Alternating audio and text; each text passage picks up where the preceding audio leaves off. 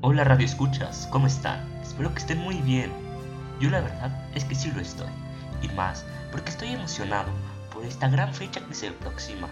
La fecha del 14 de febrero, el Día del Amor y la Amistad.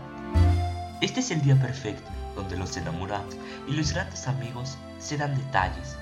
No solo detalles físicos, sino también de palabras. El día de hoy en este podcast vamos a hablar de un personaje muy importante y que todos conocemos. Él es Cupido. En la mitología romana, Cupido representa el amor y sin duda alguna es uno de los seres más conocidos en todas partes del mundo.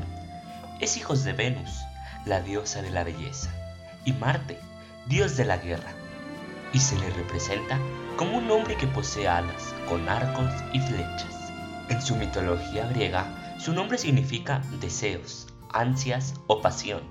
Existen muchas versiones acerca del nacimiento de Cupido, sin embargo, la más fiable proviene del poeta Simonides de Zeus. Según su versión, Cupido nació en Chipre, igual que su madre Venus, quien tuvo que esconderlo en el bosque, debido a que Júpiter quería acabar con Cupido ya que estaba convencido de que su nacimiento traería catástrofe y caos para la vida en la tierra.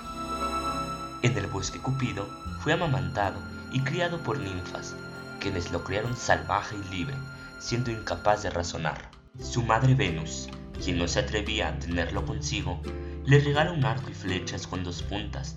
La primera era de oro, con la cual podía conceder el amor, y la segunda era de plomo, con la cual podía difundir la ingratitud y odio.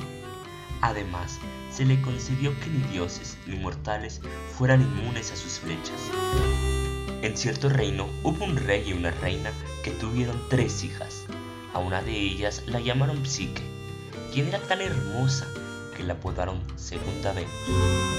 Su padre, quien quería asegurarle un esposo, le pide apoyo a los oráculos y estos le dicen que lo encontrará en la cima de una montaña. Venus, celosa de la belleza de Psique, le pide a Cupido usar una de sus flechas para que Psique se enamorara del hombre más feo, a lo que Cupido accede. Mientras esto pasaba, Psique entraba a un castillo.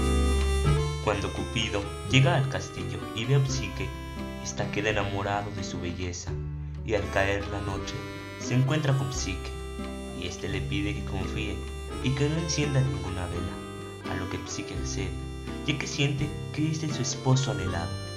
En una visita de las hermanas de Psique al castillo, estas la convencen de que su esposo es una criatura que acabará con su vida. En la noche siguiente, Psique toma un cuchillo y una vela para acabar con la vida de su esposo. La vela que Psique sostenía sobre Cupido derrama un copo de cera, haciendo que éste despertara y éste emprende el vuelo reprochando su desconfianza. Luego que Cupido se marchara, Psique empieza a buscarlo en el bosque. Luego de días de búsqueda en el bosque, Psique se encuentra con el templo de Venus, a quien le ruega que le deje ver a su hijo. Venus, furiosa por el dolor de su hijo, le realiza tres pruebas a Psique. Psique logra completar las pruebas y luego de esto, Cupido y Psique se casan.